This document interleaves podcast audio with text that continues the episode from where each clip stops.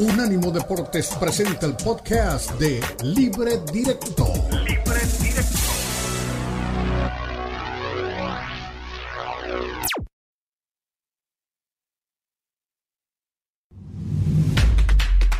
Unánimo Deportes presenta Libre Directo. Libre Directo.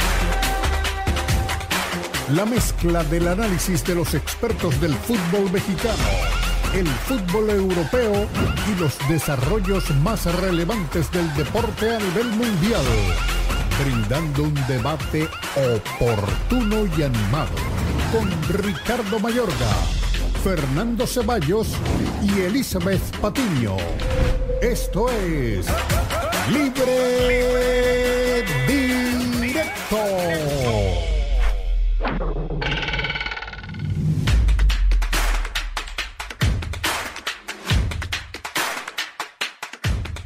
Muy buenas tardes. Día viernes son las 3 de la tarde, hora del este de los Estados Unidos. Y aquí comenzamos libre, directo en Unánimo Deportes, Unánimo Deportes Radio, en nuestras plataformas digitales, en unánimodeportes.com y en la aplicación de Unánimo Deportes. Muchas cosas van a, vamos a tener en el día de hoy cuando les estamos dando la bienvenida a lo que va a ser un fin de semana futbolístico en Estados Unidos. Es muy especial porque es el MLS Back, el regreso de la MLS, la temporada, la vigésima octava temporada de los Estados Unidos del soccer, que comenzó en 1996 cuando Alan Rothenberg, en aquel entonces, puso a funcionar la maquinaria del fútbol en Estados Unidos después de haberse realizado el campeonato mundial. Ahí está la MLS Back.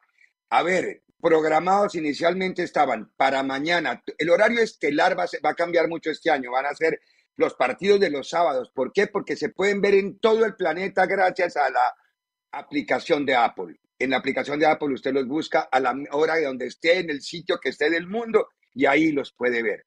De los 15 partidos, 13 estaban programados para el sábado, uno para el domingo y uno para el lunes para completar el roster de tres. Sin embargo, estamos, aunque es extraoficial, la MLS todavía no lo hace oficial, pero ya conocimos a través de los medios y a través de las conversaciones directas con nuestros colegas que el clásico del tránsito o del, bueno, aquí le dicen tráfico, yo le digo como teóricamente se debe decir, o del tráfico de Estados Unidos entre el Galaxy y el LFC fue aplazado, suspendido por momentos por la temperatura y por los fenómenos que se están viviendo en territorio angelino, las bajas temperaturas y algunas circunstancias que se están dando que tendríamos que ahondar un poquito más en el tema para poder eh, dar el dato con seguridad. En el transcurso del programa vamos a tener seguramente información de último momento sobre este acontecimiento. Regresa la MLS, hay un equipo nuevo, el equipo de San Luis,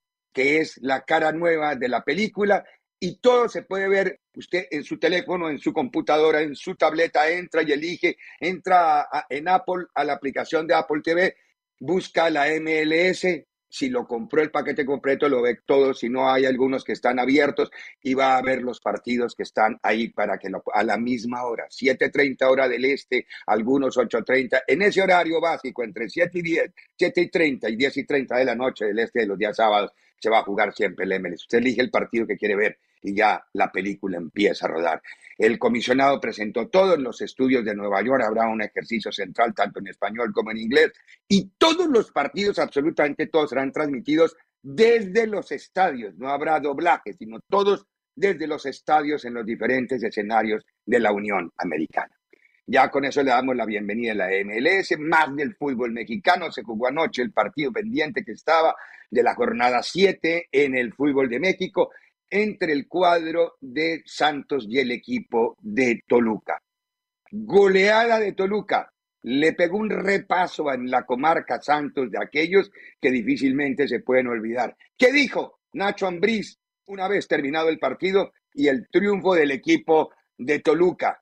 el técnico del cuadro choricero que se despachó con cinco anotaciones frente al cuadro de Santos. Esto fue lo que dijo justamente el director técnico de los Rojos. Sí, mira, al final todo es bonito cuando ganas, siempre digo, ¿no? Eh, cubres muchos errores.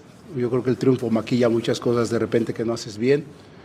Eh, sabíamos que eran dos salidas seguidas complicadas ante, como bien dices, contra el campeón, contra el que nos enfrentamos el torneo pasado en la liguilla. Eh, creo que hoy el equipo ha hecho un gran esfuerzo primero físico, después eh, aguantar los primeros 10 o 15 minutos que ellos presionen bastante y por ahí tuvieron la posibilidad de, de hacer el gol. Y creo que después de eso, cuando encontramos el gol, el equipo, digo yo de, de afuera, ¿no? ¿no? Lo vi que se paró mejor, manejó la pelota, manejó los tiempos del partido, que pudimos lograr el segundo gol. Y bueno, después el segundo tiempo, se los comenté en el tiempo que no iba a ser igual al primer tiempo, que ellos iban a mejorar y nos sorprendieron haciendo la línea de cinco. Yo tuve que otra vez modificar al equipo para emparejarme con ellos y después creo que supimos aprovechar los espacios que ellos, en el afán de, hacer un gol, eh, nos dejaron los espacios que después el equipo, hoy, hoy sí como en otros partidos, no fue contundente. Muy bien. Nachito Ambrí, director técnico del equipo de Toluca, le ha empezado a mejorar el perfil al, equipo choricero Nacho Ambrí. Más noticias de último momento en el fútbol mexicano. Se presentó ya el Tuca Ferretti, ya tiene nuevo timonel el equipo de la máquina cementera de la Cruz Azul, como se llama teóricamente el equipo. Ayer fueron presentados y el técnico habló en la conferencia de prensa y dejó algunas frases importantes.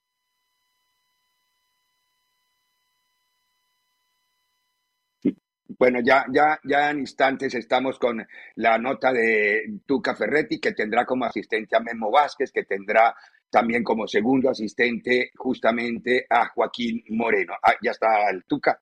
Escuchemos. Muchas gracias por la oportunidad que brinda a su servidor. Y también quiero agradecer a ti, Joaquín Moreno, eh, que hayas aceptado trabajar con nosotros y creo y estoy seguro de toda la aportación que nos vas a brindar para que podamos llegar a donde realmente esta institución se merece.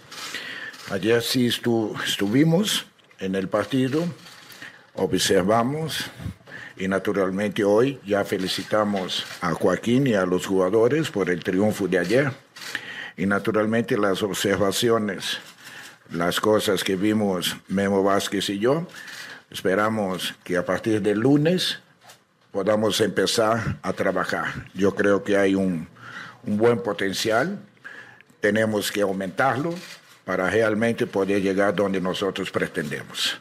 O sea, aquí la pieza importante son los jugadores, son los o sea, artistas, lo más importante, nosotros somos piezas que vamos a buscar eh, propiciarles las mejores armas posibles para que ellos puedan tener un excelente resultado y con esto da la satisfacción a esta afición que se merece como equipo grande, como institución grande, merecen lo mejor. Hablaba el ingeniero, la más leal, me consta, y naturalmente todo lo que hagamos va a ser para beneficio de la afición y beneficio de la institución.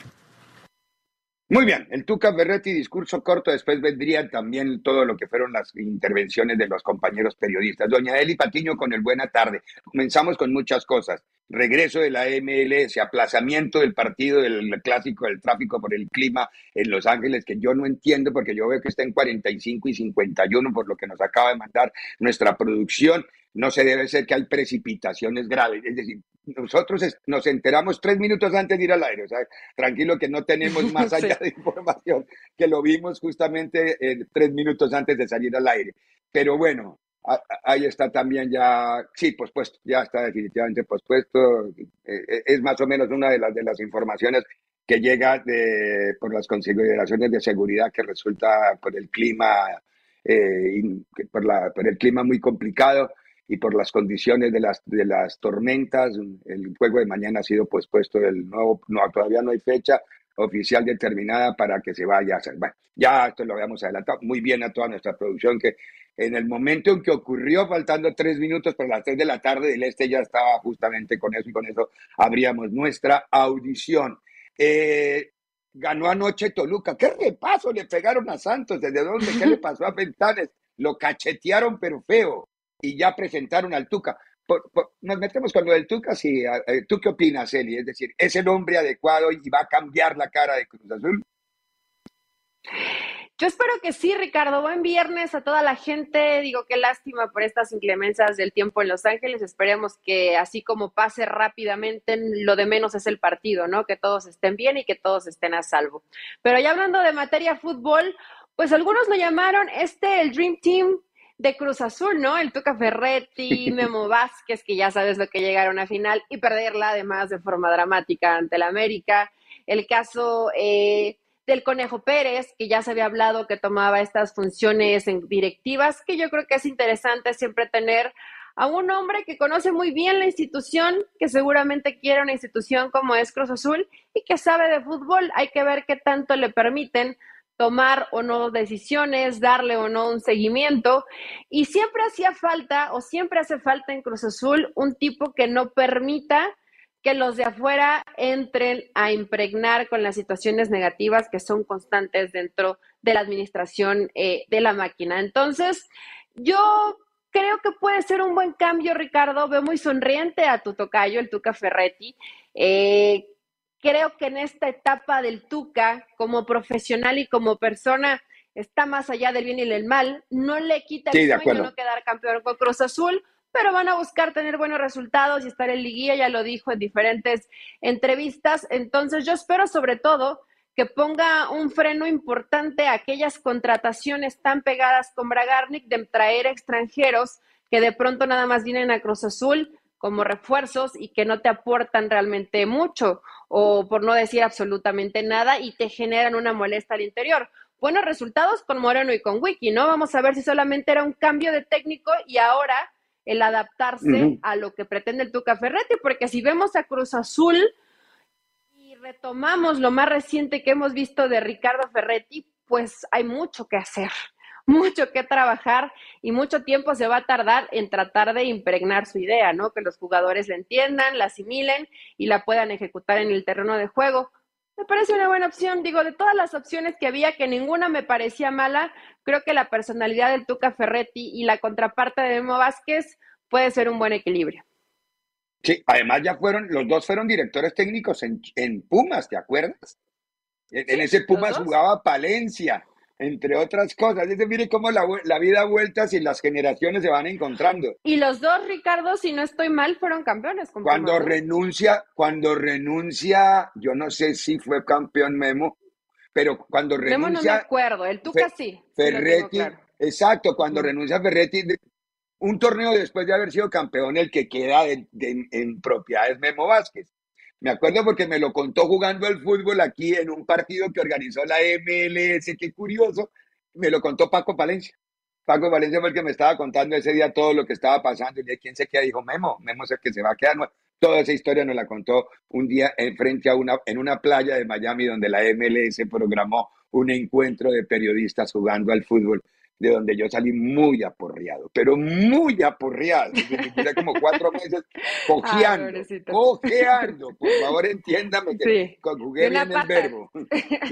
Eso, exacto. Sí, no, de, de, esa historia. Pero bueno, aquí, aquí como, como, como hacemos eh, rendir eficientemente el tiempo, entonces tuvimos el regreso de la MLS, el triunfo de anoche de Toluca, la reacción de Nacho Ambriz, la presentación de Tú, que está esperando que le puedan registrarlo ante la federación para ver si alcanza a dirigir mañana contra Juárez, contra el que fue su último equipo, justamente. Y si no, ya el lunes comienza en funciones y ya va a estar en el próximo partido. Pero aquí, es decir, hacemos la primera pausa y a la vuelta, no sé, ya creo que debe estar Fernando con nosotros si es que alcanza a estar.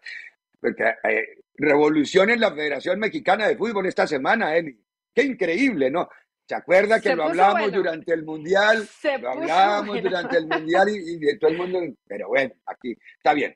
Vamos a la pausa y hablamos un poquito de todo este desmadre, para ser exacto, que se presentó y que se está presentando en la Federación Mexicana de Fútbol.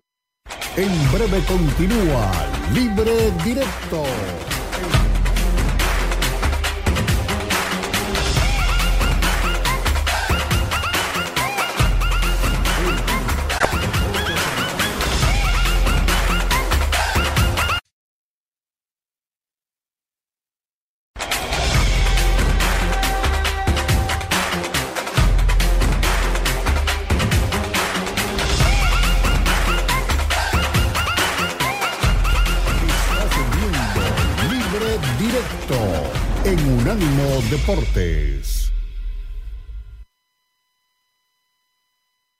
Regresamos, este es libre directo en Unánimo Deportes y Unánimo Deportes Radio. A ver, quiero hacer una claridad porque estaba invocando a Fernando. Fernando no puede estar hoy con nosotros porque está siendo parte de la delegación de Pachuca, llamémoslo de esa manera, sí, es decir, los invitados que ha tenido Pachuca a la ciudad de Oviedo en España para la elección e intronización de los nuevos miembros del Salón de la Fama del Fútbol Mexicano. Se está aprovechando el equipo que tiene en Oviedo, la organización Pachuca o el grupo Pachuca, y por ello se está descentralizando de Pachuca a Europa. Es decir, es un drástico cambio, ¿no? De Pachuca a, Madrid y a Oviedo hay un cambio notorio. Para bien, digo yo, no, no tengo nada contra la ciudad de Pachuca, pero atractivo turístico no es que sea mucho el de Pachuca, más allá de Elizabeth Patiño, el Beto Pérez Landa y el Salón de la Fama, no hay más que ver en Pachuca, ¿no? pero bueno, ya. Fernando, pastes. Fernando, si acaso se conecta con nosotros, vamos a esperar a ver si logra conectarse con nosotros desde territorio español. Pero, a ver, doña Eli, cisma en la, en la federación.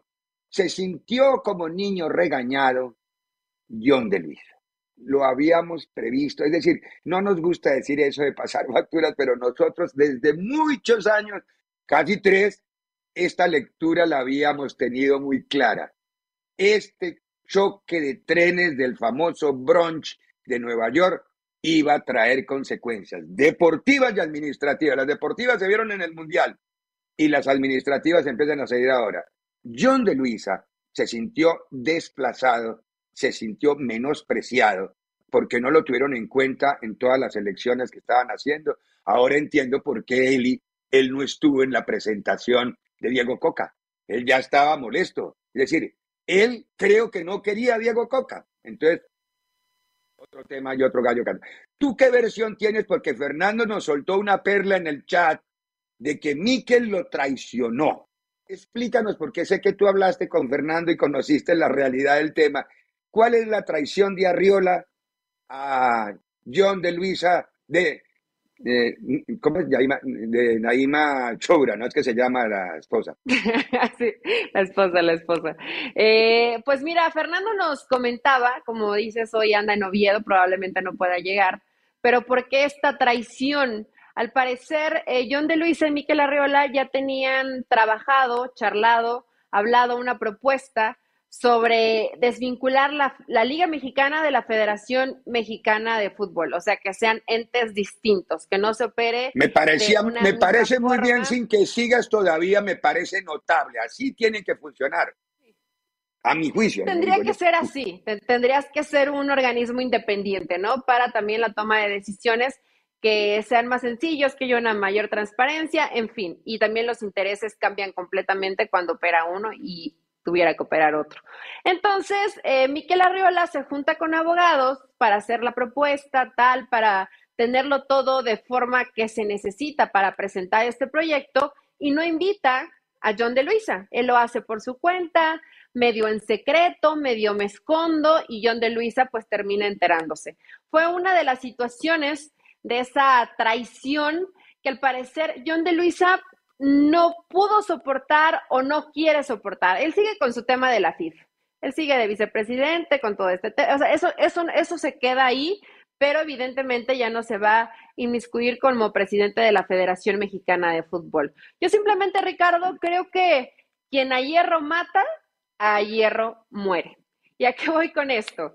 John de Luisa, evidentemente se cometieron muchos errores. El que todas las elecciones inferiores el, fútbol femenil fracasaran, más la selección mayor, era un cargo eh, ya muy fuerte sobre la espalda para que inclusive él pusiera su renuncia, como dicen que así fue eh, como pasó, pero esto no tendría que haber sido hoy, tendría que haber sido cuando México terminó su participación en Qatar 2022, más el fracaso también de la selección mexicana. Él respaldó a muerte el proceso de Gerardo Martino y después dejó que Gerardo Martino encarara, enfrentara eh, a todo mundo en el aeropuerto. ¿Recuerdas esta escena, no? Por eso voy a quien a hierro, a hierro mata, a hierro muere. Eh, realmente John de Luisa pues no actuó como tenía que actuar y hoy terminan traicionándolo. No me sorprende de mí que la Reola, acá para los que no saben cómo llega, él es un personaje que trae político. Carga, que él tenía un tema político, una campaña que era subsidiada completamente por su suegro y cayó en muchas contradicciones y total dijeron, ¿a dónde ponemos este personaje? Pues mándalo allá a la Federación Mexicana de Fútbol ahí, que, que se haga cargo de algunas cosas, pero realmente es un personaje que está ahí porque así lo eligió Emilio Azcárraga. Entonces, seguramente, si Miquel Arriola estaba tan metido en tema política, Ricardo, sabemos cómo son los políticos, por lo menos hablo de los perfectos hipócritas. No hablo de los políticos. No, no, no, todos. En el mundo. La definición, la definición fue de Sócrates cuando la cuna de la civilización nacía. El buen político, porque él nunca escribió, el que escribió fue Aristóteles, eh, la política, exactamente, y el que escribió fue Platón, la república. Sócrates nunca escribió nada. cuando alguien te diga que, que, leyó un libro de Sócrates, dígale, no mienta, él no escribió. Sócrates, pero Sócrates definió y dijo, el buen político es el perfecto hipócrita. O sea que ahí quedamos clarísimos, ¿no? En, la definición no puede ser más sabia, es sabia. Quedamos, quedamos completamente claros. Y luego en esta gira que tuvo John de Luisa con los medios, donde él pues tuvo que ponerle el pecho a las balas porque fue así, porque todo el mundo lo acribilló y él tuvo que ir a dar la cara, pues evidentemente sintió esta traición y esta nula autoridad que tenía ya dentro de la Federación Mexicana de Fútbol. Entonces decide hacerse a un lado, Ricardo. Y todo lo que se ha ido dando en esta semana, que estuvo muy sabroso, la verdad, en cuanto a chisme. Primero, la conferencia de Iraragorri, yo tenía Iraragorri en otro nivel en cuanto a tema de cómo manejar eh, un grupo se me cayó. Lo mató, lo mató. ese fue. El, solito se mató. Para mí ese fue, para mí ese fue el relevo sin saber que se iba, sin saber que se iba de Luisa. Dije, este ya está actuando como presidente. Pensé yo en ese momento, pero. Puede ser. Puede ser, pero dijo muchas cosas que yo lo tenía en un concepto de un tipo o, inteligente, sabía perfectamente qué le convenía y qué no le convenía al fútbol mexicano, te das cuenta que no. Después seguramente leíste los, los tweets de Ricardo Salinas Priego peleándose con Faitelson, pero todo este tipo de cosas nos reflejan simplemente que todo lo que se hace mal en el fútbol mexicano es porque estos, Ricardo Salinas, Iraragorri, etcétera, los que de cierta forma tienen voz y voto y ven diferentes situaciones para mejora del fútbol, pues están así, simplemente haciendo clean caja, simplemente pensando en el tema económico, en el tema dinero, pero no tienen idea de cómo mejorar y cómo hacer que crezca su producto, que es el fútbol. Yo sé que tienen otros intereses, otras empresas, pero para mí desnudaron la ignorancia dentro de un negocio que para mí sí deja, que es el fútbol. Entonces, pues bueno, Ricardo, es un poco de esta novela que se va a poner sabrosa. Hay candidatos, mencionan a Culebro, mencionan a Peláez, eh, ¿qué otros? Bueno, dijeron tres o cuatro nombres. Vamos a ver quién termina ocupando ese cargo. El mismo para mí, para mí, aunque no lo Para mí, Aragorri, para mí, Aragorri debería ser. Eh, puede que cometa, sigue cometiendo errores, que cae pesado y es antipático. Es un tipo muy brillante. Es un tipo inteligente, sabe lo que le conviene al fútbol. Lo que pasa es que ahora, ahora pareciera que es el cambio de poder.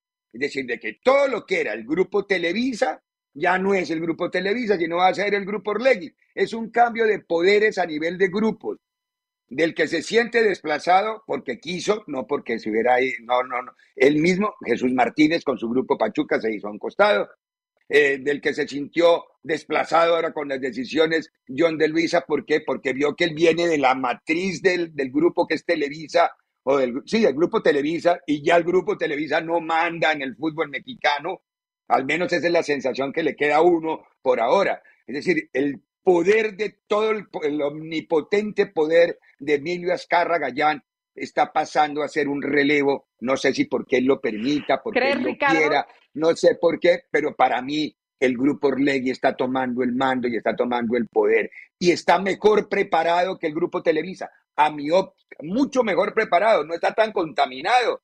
Lo que pasa es que tiene enemigos. Sabes que yo creo todo lo contrario. A mí, Emilio Azcárraga se me hace un tipo maquiavélico. Yo creo que mueve hilos y planea todo. Y, y le dio esa posibilidad de pensar que Iraragorri tiene poder. Y tiene poder mientras Emilio Azcárraga le convenga y él da la cara y de pronto cae en sorpresas. Y el que se lava las manos así, mira, es Emilio Azcárraga. Entonces, es, una, es muy válida tu apreciación. El poder sigue siendo del mismo. puede ser muy válida tu apreciación, pero el que está dando la cara. O le aplaudamos o le escupamos. Pero el que está dando la cara y el que está poniendo y quitando y el que está nombrando técnicos se llama eh, eh, Alejandro Iraragorri. Ah, que, lo, que lo esté digitando desde atrás, de pronto Emilio Azcárraga, puedes tener mucha razón, puedes tener mucha razón. Pero el poder va de quien se siente en la silla. ¿Usted no vio Game of Thrones? Silla. Ahí está el poder. El poder es ese. Bueno, tenemos que ir a la pausa, a la vuelta de la pausa. Otro caos. Europa. El Barcelona. El Barcelona en la Europa League dos años seguidos. Primero contra la Intrans ahora. Yo se lo dije, pero bueno, no me hacen caso. Pero no importa, no, mentira, no es cuestión de tener razón o no tener razón. Lo que, la realidad es la realidad. Es un equipo, a la vuelta hablamos o escuchamos al técnico del ahora llamado equipo Pijama. ¿Por qué Pijama? Porque es de entre casa, no más. En breve continúa Libre Directo en Unánimo Deportes.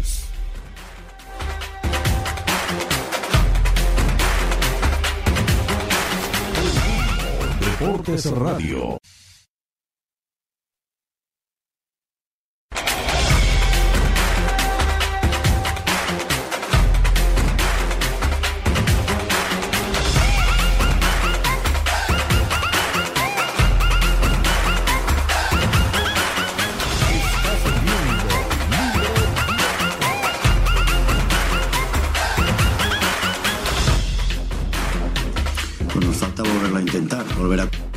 Aprender de nuestros errores y que es Europa. Europa.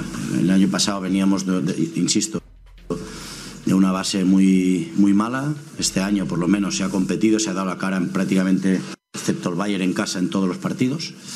Pero por pequeños detalles y por, por competir de peor manera que el, que el contrario, nos han, nos han ganado, nos han pasado por encima en, en, en estos duelos.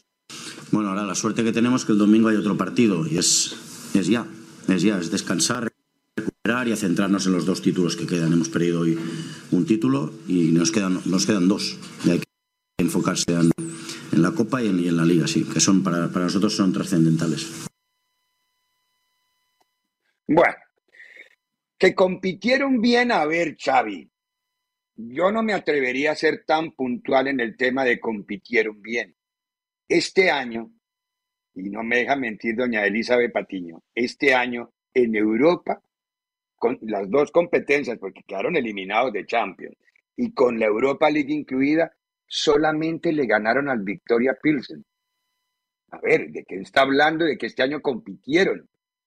Que, porque quedaron cerquita del Valle quedaron cerquita del Inter. No, no, no, los cerquitas en el fútbol no valen. Yo estuve a una palabra de que el Ferrari que hay en Collection fuera mío. Le dije al dueño que si me lo regalaba y me dijo que no. Sí, es más o menos lo mismo. esa es la comparación que nos pone Xavi. Así de cerca de que tuviera un Ferrari del último modelo que vale 400 mil dólares. Le dije al dueño que si me lo regalaba y me dijo, no. A dos letras estuve del Ferrari. Eso es lo que nos quiere transmitir eh, eh, eh, Xavi Hernández. Es que estuvimos muy cerquita del, del Bayern, muy cerquita del Inter. No, en el fútbol. El fútbol no se analiza por, por decimales ni por aproximaciones como la lotería. No. A ver, es una vergüenza lo que le pasó en Europa porque está haciendo muy buena campaña en la liga. Pero lo que le pasó en Europa al, al Barça es vergonzoso, es vergonzoso de verdad. Dos partidos en la temporada al Victoria Pilsen. Contra ninguno de los equipos serios ganó, ni en Champions ni en Europa League. El Manchester ayer le dio un repaso de esos que pero mal, es decir, y, que no, no, no gana ni empezando ganando. Es decir, es, es, un manejo de resultados también muy complicado. Pero bueno, nada que hacer. 16 goles, por favor. a ver, no, no, no, quiero hacer, seguir haciéndole un, sumario, pero es que él nos habla de fútbol posicional, de presión alta, de gol, y no tiene nada. Nos habla de muy bonito del tema fútbol, eh, un tanto lírico y, le, y, les gusta, ¿no? Y, es la escuela de Xavi, que seguramente quiere hoy continuar después de lo que hizo Guardiola. Todo esto me parece maravilloso. Y no vamos a negar ni vamos a dejar de lado que el equipo iba en una mejora futbolística, porque aquí lo hemos reconocido y porque de pronto el ser resultadista eh, no es tanto la postura del comentarista o del periodista. La afición se puede enojar, inventarle la madre a Barcelona y a Xavi y hoy odiarlos y decir que son los peores. Yo creo que no son los peores, pero aquí se tiene que hacer un análisis más profundo, porque en este tipo ya de, de instancias, de competencia, donde tienes que dar tu máximo rendimiento. El partido de ayer comienzas ganando, saber manejar el partido. Es un rival que sí es bueno, por supuesto, el Manchester United con Ten está volando, pero que no tuviste la capacidad, y yo creo que ni siquiera es la capacidad en materia prima, Ricardo, porque Barcelona tiene buen plantel no tuvo la capacidad Xavi para contrarrestar lo que le estaba proponiendo en la cancha el, Manchester United. Entonces, eh, sí deben de trabajarse y analizarse diferentes situaciones de por qué no nos está alcanzando en estos momentos decisivos. Llámenlo como quieran, sí, la liga, y Ceballos aquí diría, pero lo más importante como para no, Ayer quedó claro que no. Sí, me, parece, me parece maravilloso que hay algunos que piensen así. Pero equipos como el Barcelona, yo lo pongo en un ejemplo eh, burdo un tanto, como las Chivas. Ya, ya, han caído en un consentir, en un de, es que los pobrecitos, es que hicieron cambios, es que deben. Ya se conforman con muy poco. Es que trabajan con gente joven y es que solo me alcanza para competir en la liga, sí, tener hoy ocho puntos de diferencia. Pero cuando sales a enfrentarte con los mejores del mundo, fracasas. Entonces no eres de los mejores del mundo. Porque eres, eres bueno aquí, en tu liga, en, lo chiquito, en lo pequeñito, en donde son tres equipos y todos los demás dan dos, tres partidos buenos y te compiten, pero nada más. Pero ya en la alta exigencia no tienes la capacidad. Y no vamos a decir que Barcelona no tiene el plantel. Sí tenía bajas importantes, lo vamos a, reconocer, pero creo que el Barça de ayer podía haberle competido mucho mejor al Manchester United. ¿Tú lo veías venir? Yo pensé que el Barça iba a estar distinto. No, no, a ver, ojo, el primer tiempo ayer yo pensé que lo iba a ganar cómodo el Barça. El Manchester jugó con nueve, con nueve. Ese, ese Begors, ay, Messi tenía toda la razón. que mira, bobo, que mira, bobo. No, no, es decir, Begors no existió. El primer tiempo, ¿quién fue el otro que estuvo? Ah, eh, ¿cuál fue el otro que estaba que no, que ni la tocaba? Y, ah, y Jadon Sancho. Begors y Jadon Sancho eh, jugaban con nueve. Barcelona nada. Cuando lo Ten sí leyó el partido, cuando vio, cambió, metió a Anthony, cambió la historia totalmente, le enderezó el partido y le pasó por arriba, le planchó la historia. Pero eso es lectura de partido, reacciona a lo que está pasando. Lo que pasa es que con el Barça, a Barça lo está salvando, no lo está salvando, parece una contradicción. Xavi, el efecto Xavi, entonces él tiene mucho crédito porque es Xavi. Pero por ese mucho crédito que tiene porque es Xavi, también están cometiendo las cantadas más grandes y nadie dice nada porque es Xavi.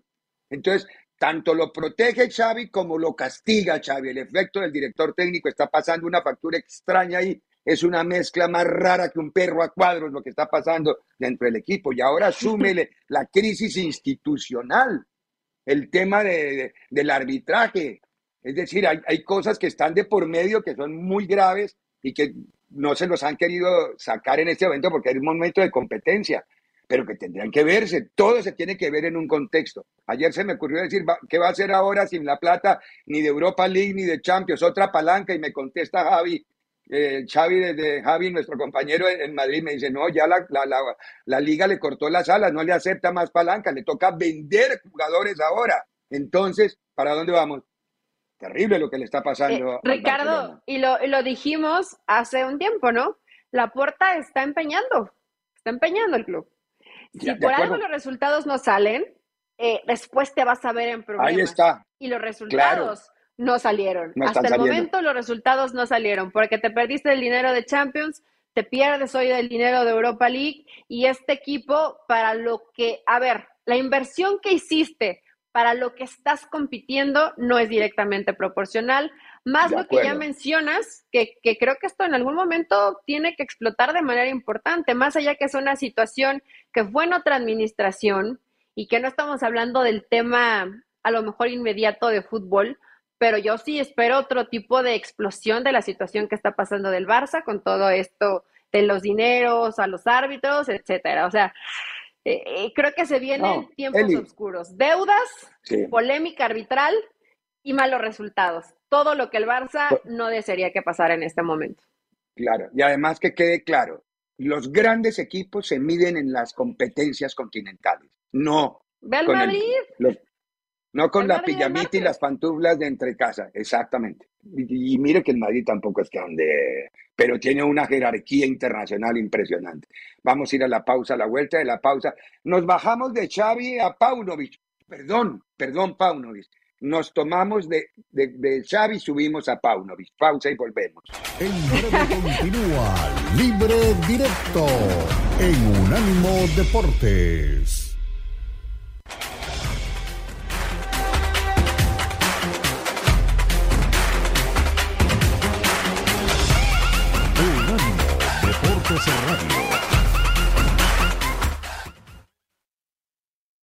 Unánimo Deportes tiene su propio canal de YouTube para que nos escuches y nos veas.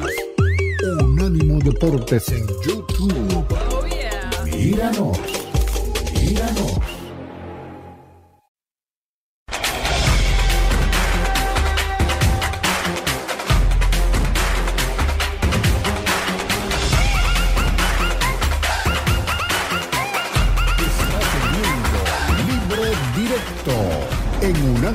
Deportes. Eh, sinceramente, cada partido es una final para nosotros. Así es como nosotros tenemos, eh, eh, cómo afrontamos todos los partidos de esta liga. Y contra Tigres, desde luego que va a ser una gran prueba para nosotros. Es, un equipo con muchísimos recursos, un equipo que juega muy bien a fútbol, un equipo intenso y, pienso que eso va a ser muy exigente para, para nosotros, y, pero para eso estamos. Nosotros creo que todos los retos que hemos tenido, y me refiero a todos los partidos eh, esta, esta temporada, han sido partidos eh, muy disputados y nosotros sabemos lo que tenemos que hacer. Sabemos que nosotros tenemos que estar siempre al máximo, jugar eh, con una predisposición máxima físicamente, mentalmente y también, por supuesto, técnico-tácticamente. Eso, es, eso es, eh, eh, es, es, algo que nos queda claro. Por lo tanto, la exigencia aquí y la, la alerta, eh, la preparación, las urgencias son máximas y vamos a ir a este partido, volvemos a, afrontarlo como, como una gran final. Muy bien, me gustó esta declaración de Pauno que además hizo más adelante en la conferencia de prensa toda una declaración de intenciones de lo que es el sentido de pertenencia de Chivas. Me gustó esa conferencia completa de Paunovic. Ahora, Eli, yo le veo poquitas posibilidades de que Chivas gane a Tigres en el volcán, pero no es un imposible futbolístico para estas Chivas que han tenido una muy buena campaña de visitante y que mañana va a tener un medio campo, porque está casi confirmado, con Beltrán, va a jugar el oso y va a jugar Víctor Guzmán. Va a tener por un lado en el ataque a el Piojo Alvarado, va a tener a Ríos y va a tener a Saldívar.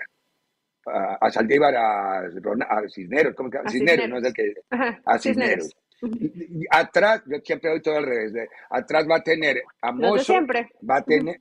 Va sí, los cuatro de siempre. Va a tener Mozo y Chicote por los extremos y va a estar el Tiva y, ¿cómo se llama? Y Chiquete como zaguero central. Para mí ese equipo, cuando, cuando ya tú empiezas como cronista, que no eres de Guadalajara, sino de cualquier otro lugar, a recitar el equipo de memoria. Los, en Argentina esa es una frase clave. Cuando es el equipo de memoria, es porque ya se sabe cómo va a jugar ese equipo. Y es porque los resultados le han dado bien al equipo. Entonces, ¿Tú piensas que esto puede generar sorpresa ante unos Tigres que son una... y no juega Gignac, ¿no?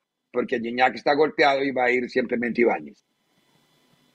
Sí, eh, bueno, Ibáñez también que ya lleva dos goles con Tigres, ¿no? La realidad es que es un equipo muy poderoso, pero hay una zona que va a ser clave, Ricardo, y fue la primera que mencionaste, ese medio campo. Entre Gorriarán y Córdoba tienen una muy buena movilidad, obviamente, tocando de primera intención y siempre llegan de segunda línea, pero Chivas tiene algo muy similar, aunque jugadores obviamente no son las mismas características, pero con similares funciones en Guzmán y en el Nene Beltrán obviamente con el Oso González, que es ese jugador que queda mucho más fijo, ¿no? Entonces va a ser un duelo que va a pasar mucho por esa gente que rompa desde medio campo. Espero no equivocarme. Yo espero un lindo partido y fíjate que creo que Chivas puede empatarle a Tigres de visita.